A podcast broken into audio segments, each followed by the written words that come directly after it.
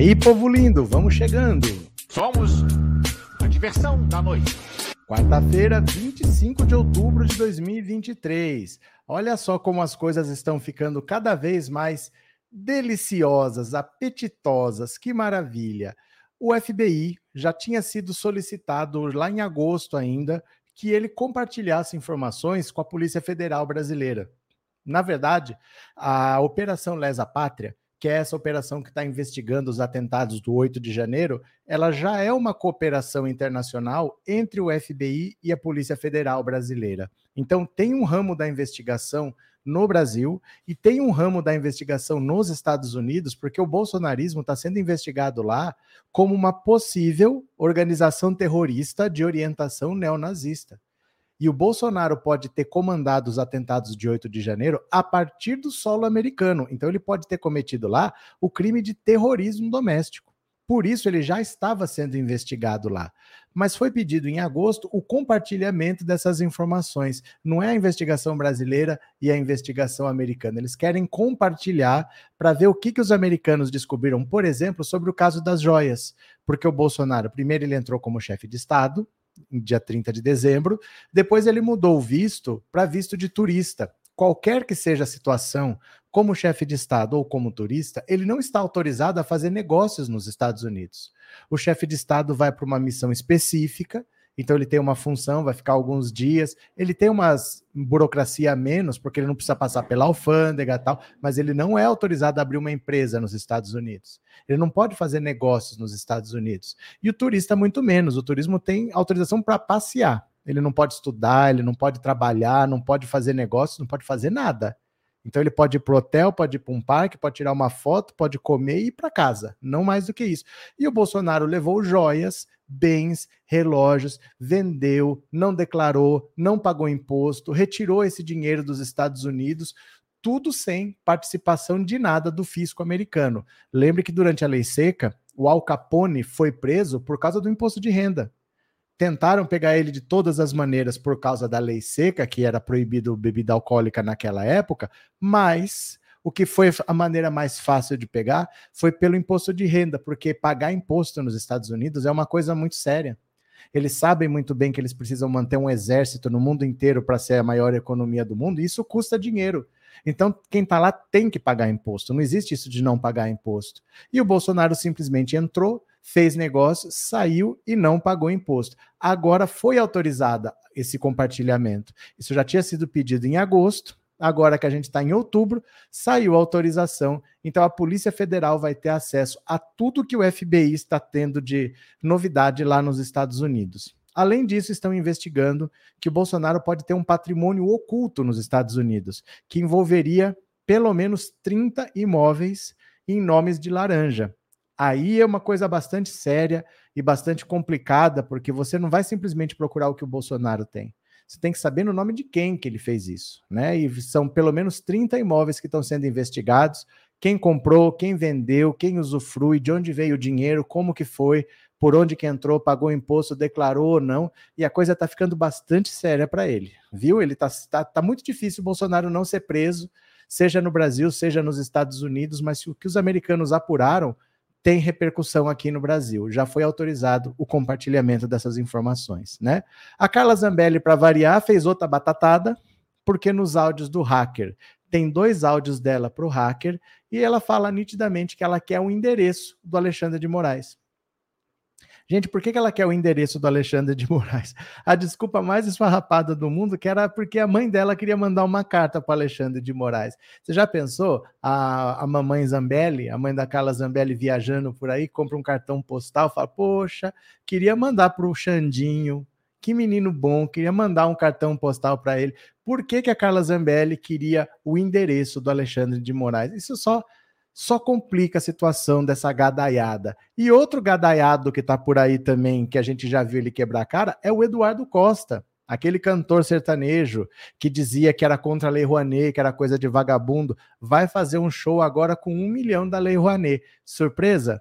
Zero surpresa, né? É sempre assim mesmo, a hipocrisia dessa gadaiada. Quem está aqui pela primeira vez, se inscreve no canal. Quem já foi inscrito, mande um super chat, um super sticker, faça logo no começo da live para o YouTube já ver a interação e ajudar a divulgar, viu? Regina, obrigado pelo super sticker, valeu, muito obrigado de coração. Eulália, obrigado pelo super sticker também. E Andressa, parabéns pelo seu projeto. Eu mesmo sendo pobre consegui estudar inglês e me empenhava bastante para aprender. Sei muito bem o quanto falar bem o idioma faz diferença na minha vida. Pois é, é importante isso e é uma coisa simples, né? Não é uma coisa, um bicho de sete cabeças assim. Imagina uma sala com dez alunos.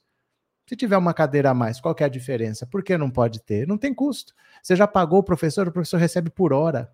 Se ele dá aula para um, para cinco, para dez, o custo é o mesmo, não tem custo para a escola. Então, qual é a dificuldade? Né?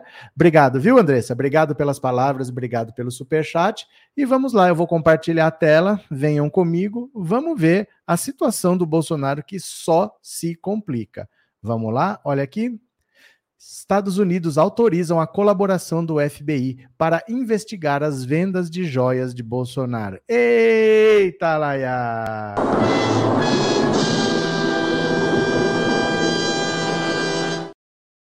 Departamento de Justiça dos Estados Unidos autorizou o pedido de colaboração policial internacional para investigar a tentativa de venda de joias e relógios do acervo do ex-presidente Jair Bolsonaro. As informações são do jornalista César Tralli da Globo News. O esquema foi revelado pelo Estadão.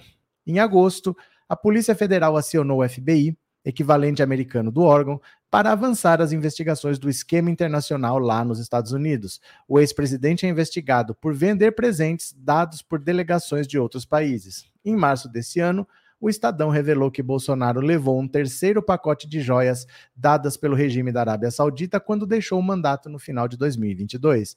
Cid já deu informações importantes para a Polícia Federal sobre a atuação do ex-presidente no caso das joias, no esquema de fraudes nos cartões de vacina e da tentativa de golpe de Estado após a eleição do presidente Lula. Em outro caso, a Polícia Federal cruzou dados de um anúncio em um site americano especializado em leilões de objetos de luxo e encontrou no endereço itens de um kit que teria sido recebido pelo então ministro de Minas e Energia Bento Albuquerque após viagem à Arábia Saudita em outubro de 2021.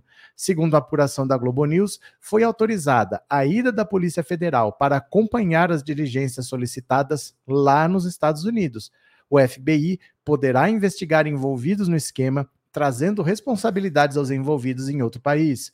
O ex-presidente foi para os Estados Unidos em dezembro daquele ano e permaneceu lá até março. Então, aqui, olha, assim, é que a gente às vezes quer que tudo se resolva de uma hora para outra, mas envolve países diferentes, entenda que não é tão rápido. Essa autorização foi pedida em agosto, saiu em dezembro, leva dois meses só para autorizar. São dois meses que você não sabe o que vai acontecer e você fica esperando que será que eles vão fazer? Eles vão autorizar ou não? Mas veio autorização.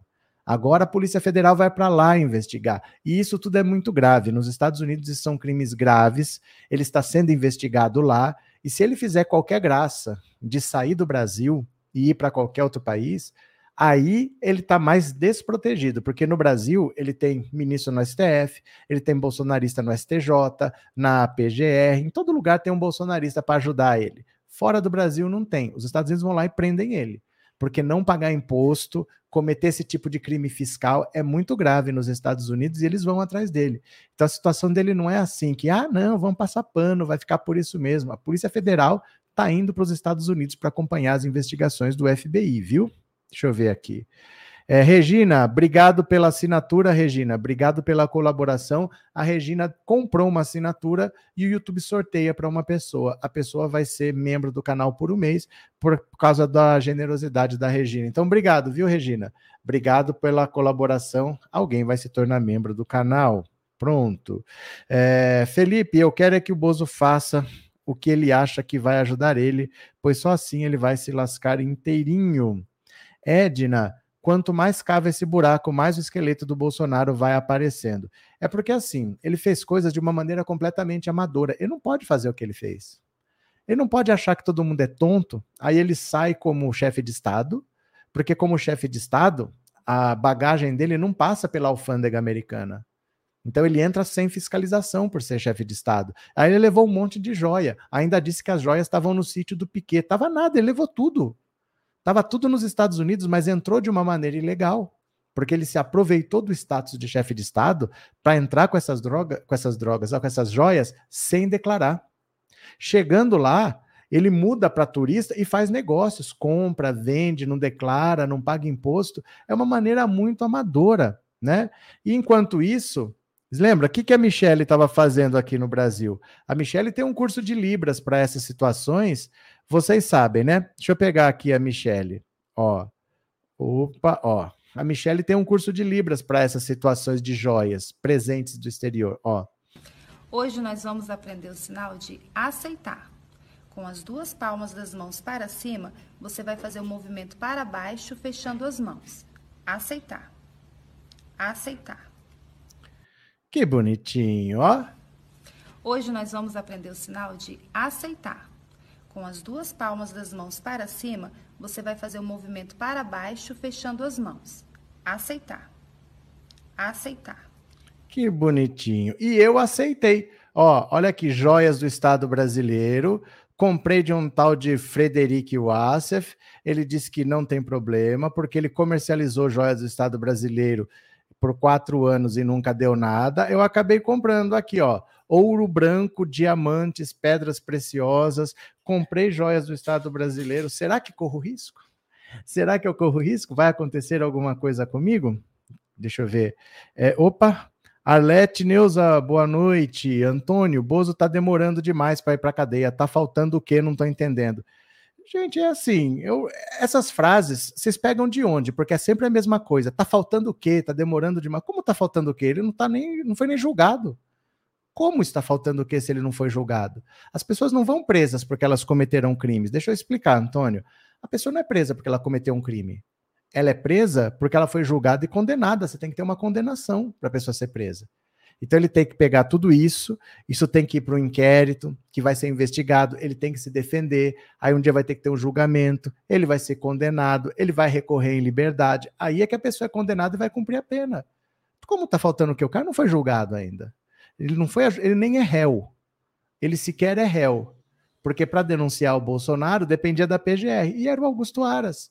Enquanto Augusto Aras estivesse ali, não ia acontecer nada com ele, porque o Bolsonaro era um capacho dele. O Lula ainda não indicou o próximo, o próximo PGR é que vai denunciar o Bolsonaro. O Lula ainda não indicou. O que, que você quer que a gente faça, Antônio? Explica para mim, o que, que você quer que a gente faça? Raquel, obrigado pelo super sticker, Raquel, obrigado por ser membro, viu? Obrigado de coração. Uh, Joseildo, como fica sendo processado em dois países? Se ele cometeu crime em dois países, ué, que a gente vai fazer? Por exemplo, vamos dizer assim, que você você mata alguém no Brasil, foge para o Paraguai, mata alguém no Paraguai. Você vai ser processado em dois países. Você cometeu crime em dois países, é ou não é? É, Guilherme, no seu Instagram, já tentou por Facebook uma vez que é a mesma empresa? Já. Já. É a mesma dificuldade nos dois. Tá com a justiça, viu? Tá com o advogado lá, eles ainda não responderam, já está na justiça, mas eles ainda não se pronunciaram, estamos aguardando aí. Eu não tenho muita esperança, eu até fiz outro. Eu até fiz outro Instagram pensando Auto Insta 2. A mesma coisa, pensando Auto Insta 2, porque até voltar, não sei nem se volta, mas tá lá na justiça já, viu, Guilherme? É, Lourdes, Arlete Mariano, boa noite. Pera lá. Celso, o pior é que tem gente que acha que está certo o Bozo vender as joias. Mesmo que estivesse certo, o que, que a lei diz? Se fosse um bem dele, mesmo que fosse considerado bem pessoal, é bem pessoal de interesse público. Então, se fosse considerado um bem pessoal, ele poderia levar para casa, mas ele não poderia vender. É bem pessoal de interesse público. Então, se ele quisesse vender, primeiro ele teria que oferecer à União. Fala, olha, vocês se interessam em comprar? Aí a União poderia falar: não, a gente compra. E, e a União compra. Ou então a União ia falar: não, a gente não se interessa, pode vender para qualquer outra pessoa. No Brasil. No exterior, não é nem oferecer, você vai ter uma autorização expressa da União dizendo que você está autorizado a comercializar no exterior. Então não é assim que é dele, ele faz o que ele quiser, porque são bens, mesmo que privados, de interesse público. Então ele não poderia vender em hipótese nenhuma, mesmo que fosse privado, mesmo que não fosse da, da presidência da República, que fosse pessoal. Mesmo assim, ele não poderia vender do nada, né? É, Maria José, boa noite. Eliana, até agora só vejo mais fracos os canhões graúdos, até agora nada. Óbvio. Óbvio, o que, que você esperava? Porque, de novo, eu, sou obrigado a explicar para vocês que o Bolsonaro era presidente da República. Meu Deus do céu. O Bolsonaro não é qualquer pessoa. Se eu cometer um crime, qualquer policial me prende. Mas o presidente da República precisa de uma denúncia do procurador-geral da República, que era Augusto Aras. Então ele nunca seria preso até 26 de setembro. Até dia 26 de setembro, até um mês atrás. Precisa o PGR oferecer uma denúncia. Agora o Augusto Aras não é mais, mas o Lula não indicou o próximo. Eliana, você ainda não entendeu isso? Que no caso de um julgamento no STF, você precisa da PGR e quer o Augusto Aras? Então não tem como. O Lula precisa indicar o próximo, ele ainda não indicou. Ele começou a fazer entrevistas de novo, ouviu duas pessoas hoje, mas ele ainda não indicou. Vai se fazer o quê? Né? Uh, é, se o Bozo estivesse na China, ele teria sido fuzilado, mas ele não está na China. E se ele tivesse nos Estados Unidos, lá não fica inelegível. Então não importa o que aconteceria em outros países, né? Ah, mas em qualquer país ele já estaria preso. Não, o Trump não está preso. O Trump não está preso. O Trump fez a invasão do Capitólio. Ele não está preso e ele não está nem inelegível. O que importa é que ele está aqui, não importa o que teria acontecido em qualquer outro lugar, né? Não importa. É, Neuza, o povo vem à live todos os dias e nem assim aprende. É que não adianta, não tem o que fazer. O, quando você está lá no STF, no caso dele, que é um crime que envolve o STF, envolve as instâncias superiores, a denúncia tem que partir do PGR. E era o Augusto Aras. Então, até 26 de setembro, a Polícia Federal nem entregou nada para a PGR porque sabia que ele ia arquivar. Agora, tem que falar para o Lula indicar o próximo PGR. Enquanto ele não indicar, não vai acontecer, né? Helena, boa noite. Essa investigação nos Estados Unidos está sendo individual ou conjunta com a do Brasil? Chegou agora, né, dona Helena? Já é conjunta. A Operação Lesa Pátria é uma colaboração entre as Polícia Civil, a Polícia Federal e o FBI, viu? Mais uma, vamos aqui comigo? Venham aqui comigo, ó. Bora. Venham aqui comigo, ó. A AGU avalia se Bolsonaro e seu entorno serão réus em ação de 100 milhões de reais pelo 8 de janeiro. Se quebrou tudo e alguém tem que pagar, o responsável por aquilo tem que pagar. A ação cobra 100 milhões de reais. Olha só. O advogado-geral da União, Jorge Messias, recebeu da senhora Elisiane Gama o relatório final da CPI do 8 de janeiro, que pede o indiciamento de Jair Bolsonaro e mais 60 pessoas, incluindo ex-ministros e ex-comandantes das Forças Armadas.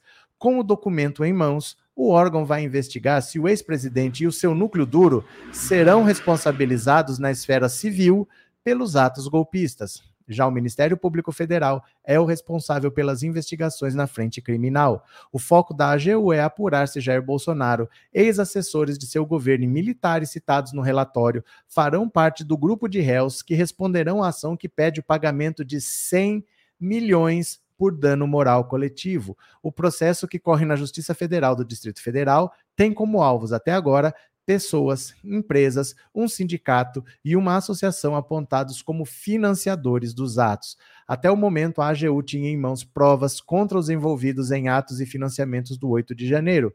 Com o relatório final da CPI, a avaliação de membros do órgão é que a investigação passa a ter dados robustos sobre autores intelectuais dos atos golpistas. O texto, elaborado pela senadora Elisiane Gama e aprovado na CPI, aponta um esforço intencional de Jair Bolsonaro e do seu entorno para acirrar o ambiente político e estimular a adesão aos atos golpistas. O relatório traz ações do ex-presidente antes, durante e após a campanha de 2002 como essenciais para incentivar os ataques aos prédios dos três poderes. O ministro da AGU, Jorge Messias, assinou nesta manhã um despacho para que a PGR, a PGU, a Procuradoria-Geral da União, apure as responsabilidades cabíveis sobre os indiciados na CPI do 8 de janeiro. Então, olha, ação proposta pela CPI do 8 de janeiro 100 milhões de reais por tudo que eles fizeram, e aí isso vai ter que ser dividido pelas empresas que financiaram, por aquele pessoal que você sabe que incentivou, por todo mundo que é do núcleo do bolsonarismo. Se eles forem todos considerados réus pela justiça, Assim que condenados, eles vão ter que pagar 100 milhões de reais por danos morais coletivos. O que, que você acha? Que coisa mais linda, hein? Eu acho é pouco. É, Margarida, era presidente now? O que, que é isso? É mais agora que ele aprontou tudo. Se não for preso, todos que forem presidentes vão querer fazer isso que ele fez. Não é nem que todos vão querer fazer, mas se ele não for preso, ele vai estar tá aí para fazer de novo. Porque teve gente disposta a explodir o aeroporto de Brasília, teve gente disposta a matar pessoas. Então, se eles não conseguiram mais ficar por isso mesmo, por que, que eles não vão tentar de novo? Né? Então eles vão tentar de novo e eles vão conseguir em 2026. Não pode ficar por isso mesmo, porque eles tentaram explodir o aeroporto de Brasília. Não é uma coisa simples, não é uma bobagem, né? Uh, José da Graça, o maldito imperador Lira voltou a não sei o que. Isso aqui é sânscrito. Vanaham. Lula por cargos e emendas, querendo a Caixa Econômica de porteira fechada e ainda até o Ministério da Saúde para votar a pauta do governo. José, não é bem isso, não, viu? É, que paguem com dinheiro também, obviamente. Guia Martins, impressionante como algumas pessoas envelhecem rápido na política. O Léo Índio está acabado. Mas o que ele faz não é fácil, não. Você está achando que é fácil? O que ele faz não é fácil. Manuel, uma prisão temporária ou preventiva já quebrava o galho e atormentaria o gado. Mas, Manuel, uma prisão preventiva, uma prisão temporária é por cinco dias, prorrogáveis por no máximo cinco. Então, em 10 dias ele estava solto. É prender numa semana e soltar na outra. A prisão preventiva, ela tem que ser por um motivo específico. Se não existe mais esse motivo, você tem que soltar. Você quer que solte o bolso, prenda o Bolsonaro hoje para soltar amanhã? Por exemplo, você fala que o Bolsonaro está obstruindo provas, porque ele foi buscar nos Estados Unidos o relógio tal, não sei o quê. Você prende por isso. Acabou a frase de coleta de provas, você tem que soltar, porque ele não tem mais como obstruir provas. Você entende? Ninguém é preso sem ser depois de condenado pelos crimes. Quando você fala em prisão preventiva, ele não está sendo preso pelos crimes que ele cometeu. Ele está sendo preso por algum motivo específico, para não cometer crimes, entendeu? Para não coagir testemunha, para não atrapalhar as investigações. Não é pelo que ele fez. E assim que esse motivo acaba, você é obrigado a soltar. Então tá, ele estava coagindo testemunhas já passou a fase de oitiva das testemunhas, você tem que soltar, você é obrigado a soltar. Porque não existe mais o motivo que levou à prisão preventiva. Então não é assim, Manuel. Você tem que prender quando você sabe que ele vai entrar e que ele não sai mais. E isso é só quando ele for preso é, para execução da pena. Depois que ele for julgado e condenado. Aí ele tem a pena dele para cumprir, lá ele fica. Mas uma prisão preventiva, ó, decretou a prisão preventiva do Mauro Cid, cadê? Decretou a prisão preventiva do Anderson Torres. Tá todo mundo solto porque eles não foram ainda julgados e condenados.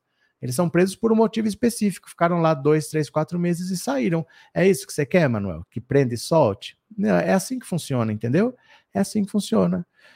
É, Isabel, por que o Bolsonaro ainda depende do PGR se não é mais presidente? Porque ele atacou o Supremo, porque ele atentou contra a democracia, pelos crimes que ele cometeu. É porque os crimes foram durante o mandato? Não. É porque ele atentou contra e agiu junto com pessoas que têm foro. Então, por exemplo, ele agiu junto com deputados, com senadores, com ministros do governo, e tudo é numa investigação que está lá no Supremo. Então, ele está sendo investigado lá. Por exemplo, o monarque, ele não tem foro privilegiado, mas ele está sendo investigado nas milícias digitais, naquele inquérito, porque ele está sendo investigado no mesmo inquérito que está no Supremo. Apesar dele não ter foro, como essa investigação está lá, ele está sendo investigado lá, mas ele não tem foro, era para estar tá na primeira instância. Você entendeu? Com outras pessoas envolvidas com foro, a investigação está no Supremo, aí fica o caso todo lá. Se não, estaria na primeira instância. Não ia depender do PGR, mas poderia cair na mão de um juiz bolsonarista que ia mandar soltar. Um juiz bolsonarista poderia absolver. Já pensou que bonito se ele fosse absolvido? Né? Domingos, boa noite. No teu ponto de vista, o Bolsonaro vai ser preso? Não importa o meu ponto de vista. Não importa o meu ponto de vista. Nós estamos acompanhando o que está acontecendo, entendeu? Os crimes estão sendo investigados, as provas estão chegando, mas tem que ser feito um caminho. Então, por exemplo, precisa ter um PGR que denuncie. Não tem isso hoje. Como é que eu posso te falar que ele vai ser preso se não tem? Quem é o próximo PGR? O Lula tem que indicar. O julgamento vai ser no STF. Tem votos para isso? O Lula, por exemplo, indicou o Zanin. Ele quer indicar o Flávio Dino, porque ele sabe que são dois que vão para cima. Mas ele tem lá o Gilmar Mendes e o Alexandre de Moraes. Seriam quatro votos em 11. Ele está tentando voltar a falar com o Toffoli, ele está tentando voltar a ter uma relação mais próxima com o Barroso, porque aí são seis votos. Mas esse caminho tem que ser construído, não é assim. Ele está preso, ele está solto, depende. Sem um PGR decente, ele não está nem denunciado. Então a gente tem que esperar o caminho ser construído. Por isso que o Lula ainda não escolheu o PGR, porque ele sabe que é fundamental um PGR que depois não faça o que Augusto Ara fez, que arquive. E ele não achou essa pessoa ainda. Ele não sentiu essa confiança em ninguém. Então não importa o meu ponto de vista. O caminho tem que ser construído. Esse caminho não existe. Ele está sendo construído no dia a dia. E o Lula precisa achar a pessoa na PGR, precisa indicar o Flávio Dino primeiro, que não foi nem indicado, precisa construir as pontes lá para ter os votos para condenar. Não é uma coisa simples assim, entendeu? São 11 votos que você precisa ter e precisa ter um PGR para denunciar. Não é um caminho tão fácil. Então, o fato é esperar, né? Um, a direita fala que o Lula só está demitindo mulher, tem que cobrar o centrão que exige as trocas. É, Rosineuza, o Lira tem que ser parado. o Lira não vai ser parado, gente. O Lira não surgiu agora. O Centrão tá aí desde o governo Fernando Henrique. É que antes a gente não tinha acesso a tudo isso, mas o Centrão sempre esteve. O Centrão era, é e será. Não existe. Vocês querem um governo sem oposição? Não existe um governo sem oposição. E não existe governo sem Centrão. Ah, é difícil. É difícil. Mas o Luiz não impediu o Lula de fazer dois excelentes governos. É que não vai ser fácil. Vocês querem que seja fácil? Fácil não vai ser. Entendeu? Fácil não vai ser. Não tenham essa ilusão de que vai ser fácil, viu? É, Marta, boa noite, boa noite, boa noite. É, Ivan agora vive a pressionando o Lula Será que o Gil, se o Gilmar arquivar os processos, ele para? Gente, isso aí são especulações, não tem, não tem resposta para essas coisas. Será que? Não existe resposta para isso. De novo, entenda uma coisa: é difícil. É difícil. Não tem um jeito que vai ser fácil. Vamos fazer isso que agora vai ficar fácil. Vai ser difícil sempre. Não foi fácil o primeiro mandato. Não foi fácil o segundo. Não foi fácil o primeiro mandato da Dilma. Não foi fácil o segundo mandato da Dilma. Fizeram um impeachment, fizeram uma lava-jato, prenderam o Lula. Nunca vai ser fácil. Não tem isso. Ah, tem que segurar o centrão, tem que tirar. Nunca vai ser fácil. Para nós, nunca vai ser fácil.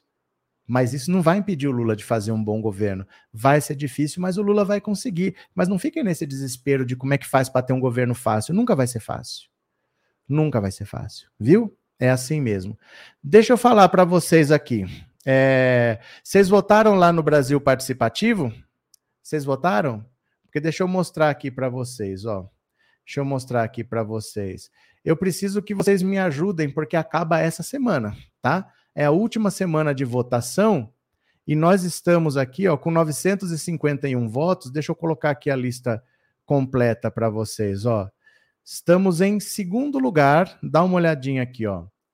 Estamos em segundo lugar. Olha, o primeiro está com 1011. E nós estamos com 951. Então faltam 60 votos para pular para primeiro lugar. Ó, primeiro 1011, segundo nós com 951. Então eu mando o link para vocês, você peça no WhatsApp que eu vou mandar o link para vocês do Brasil Participativo, tá? Eu preciso que vocês me ajudem para a gente conseguir levar que essa proposta se torne uma política pública. E hoje eu queria mostrar para vocês um outro projeto muito legal que eu gostaria que vocês também ajudassem a votar, porque é importante. Dá uma olhadinha aqui, ó. ó. Energia solar para famílias de baixa renda e de ocupações urbanas. Vocês já foram a algum acampamento do MST em alguma vez na vida? É muito difícil. Se você já foi, é capaz de você tá ter ido em algum com alguma estrutura tal, mas a maior parte dos, dos assentamentos, assentamentos não, dos acampamentos, são perrengue. E eles não têm nem energia muitas vezes, não tem água, saneamento básico nem pensar. Então, esse projeto aqui, é para levar, por exemplo, uma placa de energia solar para eles terem o básico de energia, que ajudaria muito. E esse projeto é da Jaciara. Eu pedi para ela vir aqui explicar para vocês, porque eu acho que é importante isso. É um projeto que envolve o MST, então ela conhece muito bem eu pedi para ela vir, vamos conversar um pouquinho, ela vai falar do projeto dela, que eu acho que é uma, é uma iniciativa muito bacana. Cadê? Bem-vinda, Jaciara. Boa noite, como que você tá? Tudo bem? Boa noite, Roberto. Boa noite a todos que estão aqui na live. Eu estou bem, e você? Tudo na paz, graças a Deus, tudo tranquilo. Conta para nós como que é esse projeto, Jaci. Então, Roberto, só, só explicando melhor ali, esse é um projeto, é pensando nas famílias, né, que não tem ainda, muitas vezes, nenhum tipo de energia, nem energia elétrica, por exemplo, né? Então, o que, o que seria este projeto? Seria criado uma, uma usina de energia solar. Então, em vez de fazer aquela placa em cima das casas, é um projeto um pouco diferente. Né? Você cria uma usina de energia e faz a distribuição para as famílias né, de baixa renda e para as ocupações urbanas. Eu cito um exemplo aqui de São Bento do Sul, né? Eu moro em São Bento, Santa Catarina, e nós temos uma ocupação aqui urbana que eles não têm energia elétrica, poucas famílias têm uma placa de energia solar, mas ela atende só uma lâmpada aí para carregar um celular, então é muito pouco. Não tem geladeira, o banho é frio, então nós moramos no sul, a gente sabe a dificuldade que é, e hoje mais ninguém vive sem energia, é, energia elétrica, solar, né, Roberto? Então, é, talvez levar um pouquinho de dignidade para essas famílias.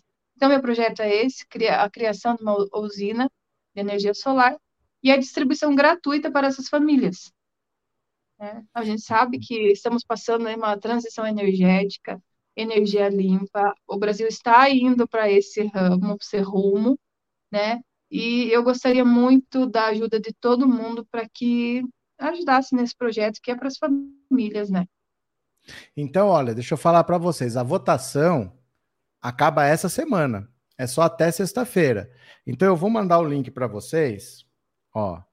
Vou mandar o link para vocês votarem nesse projeto da energia solar. Mas assim, você pedindo pelo WhatsApp, eu mando para vocês o link, tá? Eu mando esse link para vocês votarem, porque nem todo mundo consegue clicar, às vezes está assistindo pela televisão. Mas você pedindo, já sabem, né? 14997790615 fala, manda os links que eu vou mandar o link. Você vota no meu projeto, vota no projeto dela também, porque eu acho que é uma iniciativa muito bacana né? E aí, Jace, assim, você tem visitado muito o MST, né? O que, que você tem visto? Conta para nós, para quem nunca foi num, num acampamento. É, eu vou contar aqui uma, uma, uma ocupação pequena que nós temos em São Bento, que é a única que nós temos aqui. Mas na região é um pouco mais estruturado, no Rio Negrinho, é, Mafra, região, Fraiburgo, são mais estruturados. Até semana chegou energia elétrica em um dos assentamentos aqui da região de Canoinhas. Então foi uma alegria só. Mas não é todo mundo que tem, né, esse, vamos dizer, privilégio, que não poderia se chamar assim, né, Roberto? Então, eu vou, vou explicar um pouquinho que nós temos em São Bento do Sul. São 80 famílias, né, que moram ali no, na ocupação, e elas não, não têm o básico. E isso me causa muita indignação, porque elas não têm o básico. O básico é energia elétrica, a água encanada são dois pontos, Roberto, para distribuição de todas as famílias. 80 então, famílias, é... dois pontos de água. Dois pontos de água. E antes disso, deles receberem esses dois pontos de água, eles iam buscar na, como eles chamam, na grota, né? Tinha uma bica ao lado da BR ali, eles iriam lá, iriam lá para trazer a água para o consumo, para, né, de modo geral ali. Então, é muito, muito precário e gente, muitas pessoas dizem, assim, ah, é ocupação. Tá, mas qual é o problema? Eles são pessoas iguais a nós e a gente sabe que todo mundo precisa ter uma qualidade de vida. Né? A... Claro. Não, não tem como questionar. É inquestionável, Roberto. É inquestionável. Então, olha só, esse é o link do projeto dela. Eu mandei aqui no bate-papo para vocês. Quem puder já vota, que vocês já aprenderam o caminho de votar lá no Brasil Participativo. E quem não conseguir votar, me peça no WhatsApp, no intervalo da live, a hora que der 8 horas, eu mando o link para todo mundo e vocês votam. Só tem essa semana para votar. Eu preciso de 60 votos, ela precisa de 300 votos. Vocês votem é, lá. Votem 48. com força. votem com vontade, tá bom? Porque é um projeto que vale a pena. Eu achei a iniciativa muito bacana. As pessoas def... usar boné do MST é fácil, né? Mas a maioria nunca nem passou perto de um de um acampamento Não. deles. Não digo nem assentamento, que já é uma etapa, né? Depois deles conseguirem uhum. ser assentados, mas um acampamento mesmo, nunca passaram nem perto, às vezes só tem o boné. Então era isso. Verdade. Quem puder colaborar, viu? Colabora com o projeto, eu mando o link para vocês e vocês vão votando lá. Não conseguiu votar no link que eu mandei, pede no WhatsApp. Certo, Jace? Onde certo. que o pessoal te acha? Roberto, obrigada. Tá? Onde que o pessoal te acha? TikTok, Instagram, aqui no YouTube? Sim, no, em todas as redes sociais, né? Gessiara.machuga. Então, colocou Gessiara.machuga, ou Gessiara Machuga, já vai encontrar no TikTok, no Instagram, no, no Face, em todas as redes sociais aí. Então, olha, gente, por favor, tá? Quem puder ajudar, são projetos relevantes, projetos importantes, a gente precisa fazer a nossa parte. Quem puder, me manda, é, me pede o link no WhatsApp que eu mando para todo mundo no intervalo. Valeu? Obrigado, Jace. Obrigado pela participação, viu? Obrigada, Roberto. Obrigado todo mundo. Um beijo a vocês. Até. Tchau. Certo, meu povo? Tchau. Então é isso, ó. Peça o link aqui no no WhatsApp. Espera lá. Opa. Peça aqui no WhatsApp que eu mando para vocês. É, eu acho que é importante essas iniciativas de tentar fazer alguma coisa prática, né? Alguma coisa para ajudar a vida das pessoas. Quem puder, vai votando lá, porque é só até sexta-feira. Tem que ficar entre os 30 primeiros para conseguir que a proposta vá para frente. Valeu? Eu mando depois no, no WhatsApp para vocês, certo? Posso contar com vocês? Eu preciso de 60 votos, hein? Vocês me ajudem para ficar em primeiro. Venham aqui comigo agora. Olha só. Ai, meu Deus. Carla Zambelli diz ter, ter pedido o endereço de Moraes ao hacker Walter Delgatti para sua mãe enviar carta ao ministro. Gente, que bonitinho. Que bonitinha a Carla Zambelli, né? Gente, pelo amor de Deus, né? Assim. É, mas... é que sua Ai, meu Deus do céu, olha só. A deputada federal Carla Zambelli disse nessa terça-feira que a sua mãe se lembrou do contexto dos áudios enviados ao hacker Walter Delgatti Neto em novembro do ano passado. Nas gravações, a parlamentar pede ao hacker o endereço de um ministro do STF, conforme revelado pelo blog na segunda-feira. A parlamentar afirmou que precisava do endereço funcional de Alexandre de Moraes para que a sua mãe enviasse uma carta ao ministro. Que é Pera, que é relator de investigações que envolvem Zambelli. A ideia, segundo a deputada, era sensibilizar. oh, meu Deus! Era sensibilizar Moraes a respeito de medidas determinadas por ele, como o bloqueio das redes sociais dela. Gente, a mãe da Carla Zambelli estava preocupada com o Facebook da filha, ó. Ela precisou do endereço do Alexandre de Moraes. Minha mãe tinha escrito uma carta para Alexandre de Moraes e queria entregar essa carta. Eu disse para não mandarmos para o STF para evitar pegar mal. Ela disse que o certo era enviar para casa dele. Acabamos não mandando a carta. Ela que me lembrou do episódio, eu não lembrava disso. Esse foi o motivo. De acordo com Zambelli, o hacker que foi contratado para cuidar de suas redes sociais e de seu site, nunca vi ninguém contratar um hacker um hacker, gente, ele entende de invasão de sistemas, ele entende de segurança, ele não entende de rede social. Ele não é um cara que vai deixar o seu Instagram bonitinho, mas ela contratou um hacker para cuidar das redes sociais que estavam bloqueadas, que nem existiam, né? Enviou a ela espontaneamente uma lista de endereços de várias autoridades, incluindo a Casa de Moraes em São Paulo. Foi então que ela pediu o endereço do ministro em Brasília. Olha, essa Carla Zambelli está tão enrolada. Ela pediu para o hacker conseguir o endereço da Casa do Moraes em Brasília em áudio em áudio, é a voz dela pedindo. Aí ela veio com essa desculpa esfarrapada agora de que é a mãe que queria para mandar uma cartinha, para mandar um cartão postal de certo para o Moraes. Eu falo, gente, a nossa anta motivada Carla Zambelli. Oh, meu Deus do céu. Carla Zambelli,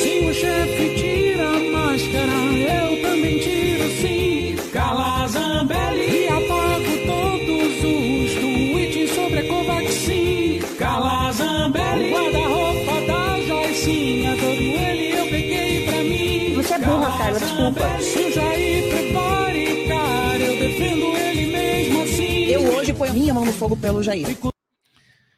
Meu Deus do céu, que coisa de louco isso. Quer dizer que ela acha que a gente acredita nisso, de que ela queria mandar uma cartinha para Alexandre de Moraes, por isso que ela pediu o endereço para o hacker. Então tá bom, né? Nossa, que burrice aguda. Agora, olha, essa vai ter coisa para explicar, essa vai ser legal. Sérgio, quer dizer que ela contratou um hacker só para a mãe dela enviar uma carta para o ministro? Ela acha que todo mundo é burro que nem ela? Não, é pior do que isso, porque ela contratou o hacker para cuidar de rede social. Desde quando o hacker cuida de rede social? Ela poderia contratar um web designer, alguma coisa assim, que entende de deixar bonitinho, né? Ou então um programador visual para colocar cores, né? Não, vamos fazer fotos mais assim. Alguém que entenda de identidade visual, mas não hacker. O hacker entende de segurança, segurança digital. E para cuidar de rede social que estavam bloqueadas, ela não tinha rede social. Então é uma, são desculpas bem esfarrapadas, né? Chorito, obrigado pelo superchat, meu parceiro. Valeu, muito obrigado mesmo. Lourdes Zambesta não sabe nem mentir, é a nossa anta motivada, né? Tânia Morena, pensa que essa carta vai uma bomba, coitado do Moraes. É assim, era capaz dela mandar uma bomba de chocolate, cara, não faz nada certo. Márcia, tão fofa, manhinha zamba. Isso já não é mais nem cara de pau, nem tem nome. Essa é demais, né? Cush Lemon, esse hacker não sabe nem burlar um e-mail. Sandra, a mãe deve ter vergonha da filha. Ah, a mãe é mãe, né? A mãe é mãe, a mãe deve achar a filha linda, minha filha deputada. Maria Lúcia, o dia das bruxas está chegando. Será que a Zambelli. É, Dida, Zambelli pensa que nascemos ontem. Não, não é, não é que ela pensa que nós nascemos ontem, ela tem certeza.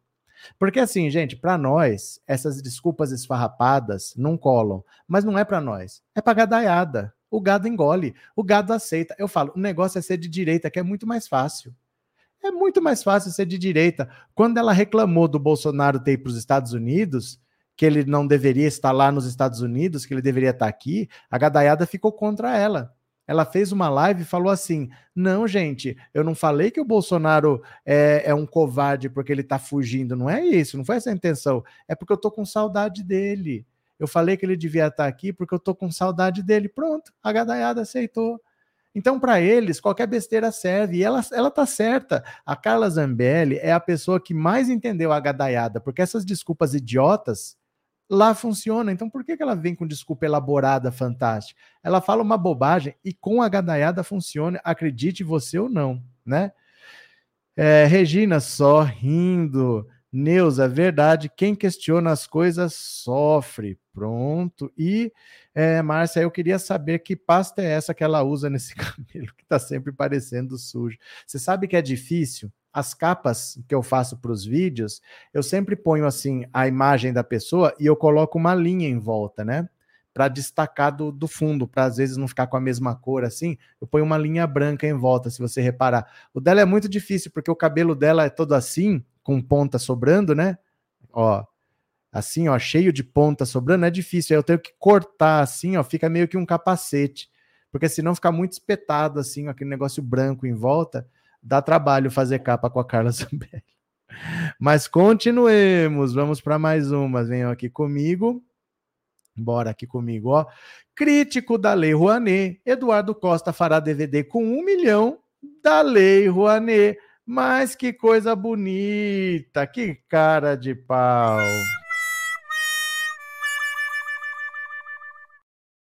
O cantor sertanejo Eduardo Costa, eleitor de Bolsonaro, dizia que os recursos obtidos via Lei Rouanet eram voltados para artistas safados que mamavam nas tetas do Estado. A opinião de Costa parece ter mudado após a derrota de Bolsonaro nas urnas. O sertanejo foi autorizado pelo Ministério da Cultura a captar 996,5 mil reais por meio da Lei Rouanet até dezembro desse ano. O dinheiro será usado para a gravação de um DVD.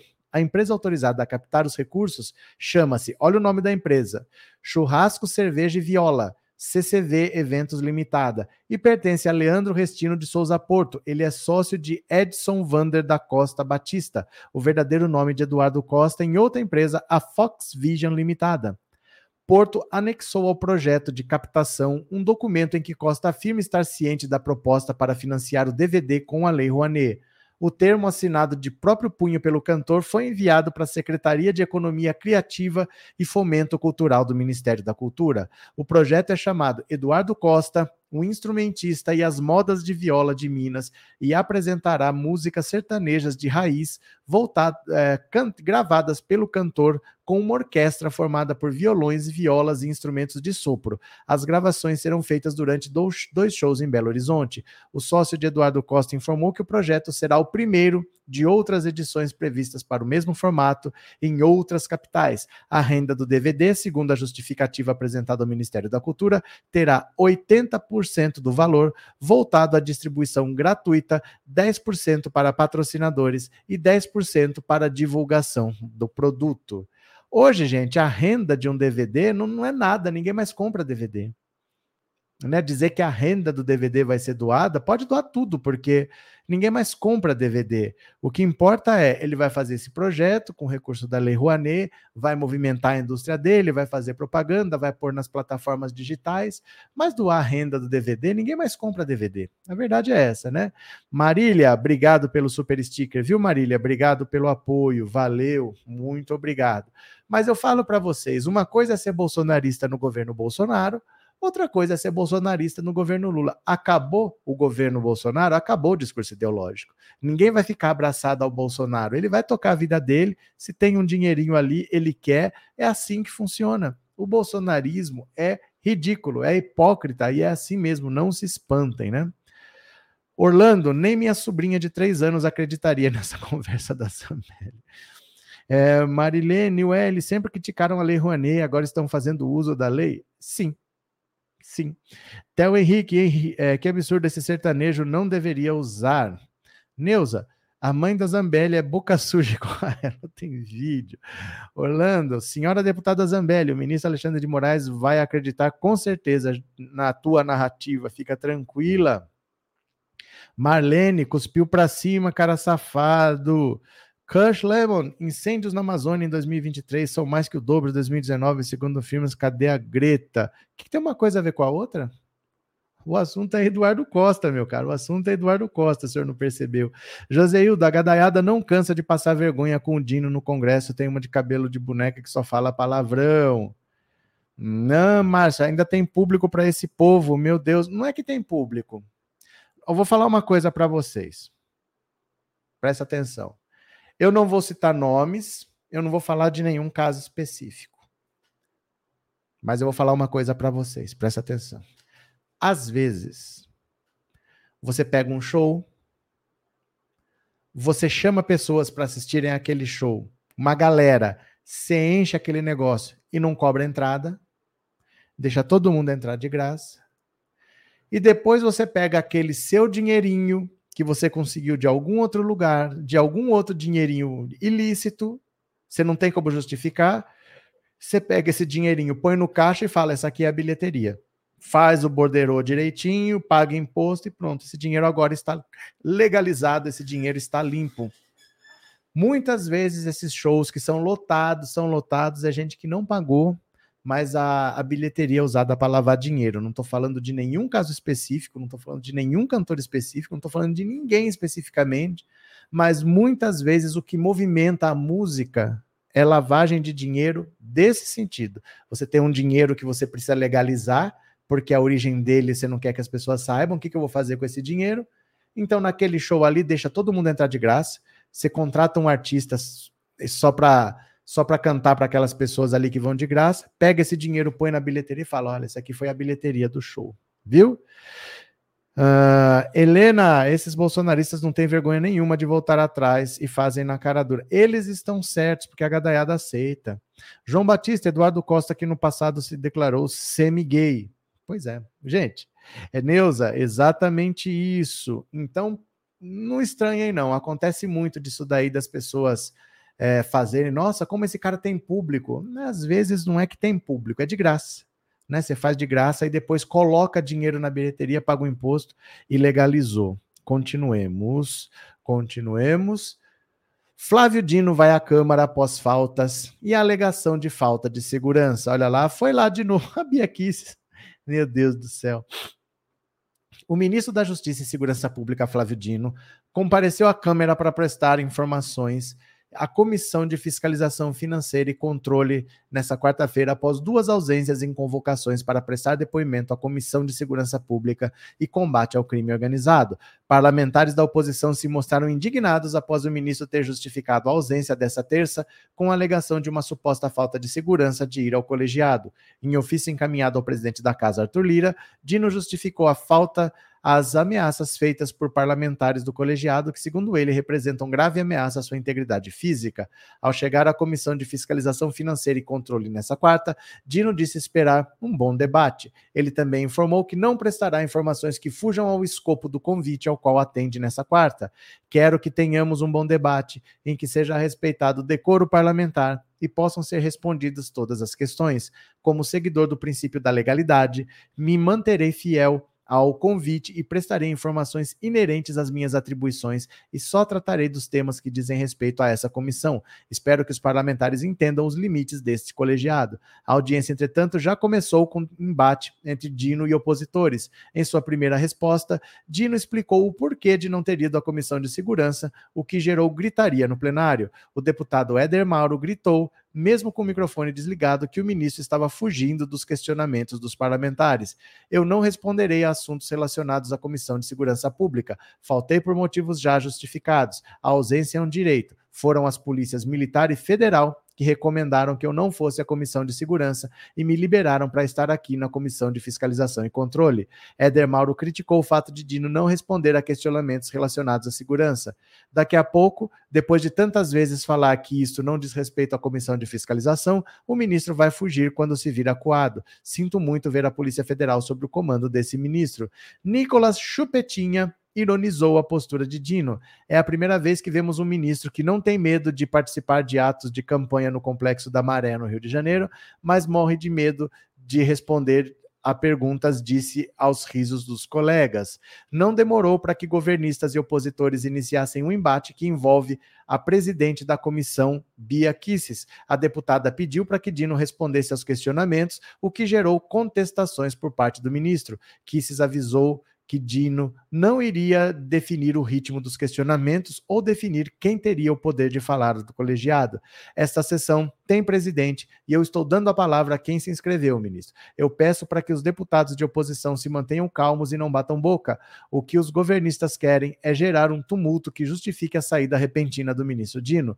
Dino também falou sobre a presença em ato de campanha de Lula no Complexo da Maré e negou ter pedido autorização ao tráfico para ir até o local. Ele justificou a ausência na comissão de segurança. Eu fui a Maré e entre 15 metros e entre 15 metros dentro da comunidade com a devida segurança.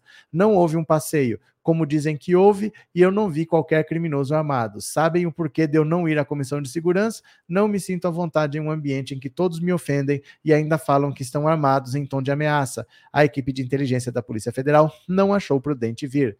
No documento enviado ao presidente da Câmara, Arthur Lira, Dino também citou o fato de um dos integrantes da Comissão de Segurança, o deputado Gilvan da Federal, que é agente da Polícia Federal licenciado, ter feito ameaças a ele em um discurso durante atos pró-armas em Brasília em junho deste ano. Júlio, na ocasião, o parlamentar desafiou Dino a buscar a sua arma. A partir dessas frases dos citados parlamentares, membros da comissão autora da convocação, é verossímil pensar que eles andam armados, o que se configura uma grave ameaça à minha integridade física se eu comparecesse à audiência pelas redes sociais, Dino afirmou que está à disposição para comparecer à comissão geral no plenário da Câmara para responder a todos os pedidos de esclarecimento.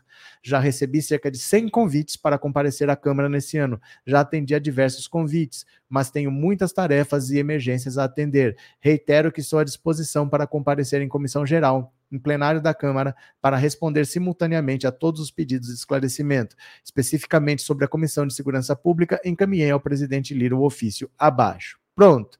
Mais uma vez foram encher o saco do Flávio Dino, mais uma vez ele teve que perder um dia de trabalho para conversar com o bolsonarista, mais uma vez nada aconteceu dali. Eu não sei até onde que eles vão com isso, ficar chamando o Flávio Dino lá para responder o que eles nem sabem perguntar.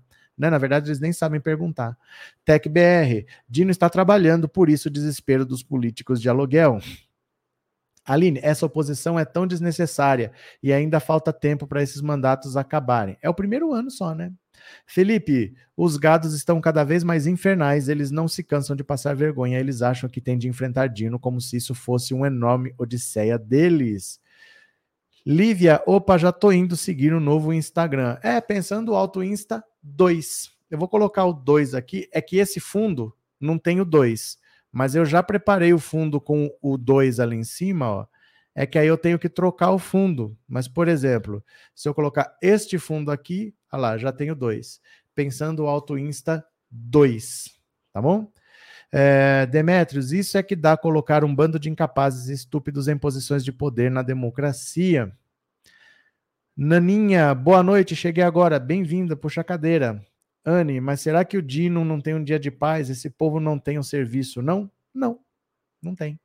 Mônica, Dino é muito coerente nas palavras, mas a oposição faz questão de não entender. É a vida, né?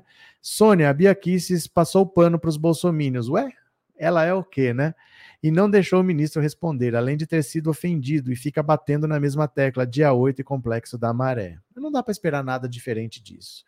Bolsonaristas não têm o que fazer, só querem lacrar nas redes sociais. Eu vou pedir de novo para vocês, é só até sexta-feira, que a gente pode votar no Brasil participativo, tá? Então deixa eu ver aqui se você já aumentou aqui um pouquinho dos votos. Deixa eu ver para quanto que foi. Ó, vamos ver. Tô chegando no primeiro, gente. Eu tô chegando no primeiro, ó. 961 a 1014. Estão faltando 50 votos. Tem hoje quarta, quinta e sexta. Tem três dias. Dá para chegar e passar, mas é pouco. Eu preciso da ajuda de vocês. Peça para o marido votar peça para a esposa votar, peça para o filho votar, tá bom? Faz um cadastro no GovBR, clica aqui no entrar, faz um cadastro, vota no link que eu mando para vocês por WhatsApp, que a gente tá chegando, ó, tá quase passando primeiro aqui, dá para passar, viu? Dá para passar. Eu conto com a ajuda de vocês no intervalo que vai ter agora. Para quem pedir, eu vou mandar o link desse projeto do MST da Jaciara e do meu para vocês me ajudarem a chegar lá. Posso contar com vocês? Pode ser? Eu vou parando por aqui, mas eu volto daqui a pouco. Eu vou ficar mandando os links agora no intervalo. Preciso da ajuda de vocês. Valeu? Vocês me ajudam? Olha só. Pode ser? Então é isso. Eu volto daqui a pouquinho, viu? Daqui a pouquinho tem outra live. Vamos ver se saiu pesquisa Quest sobre a popularidade do Lula. Vamos tentar entender juntos, tá? Beijo, beijo, beijo. Até daqui a pouquinho. A pouquinho eu já fui. Valeu, tchau.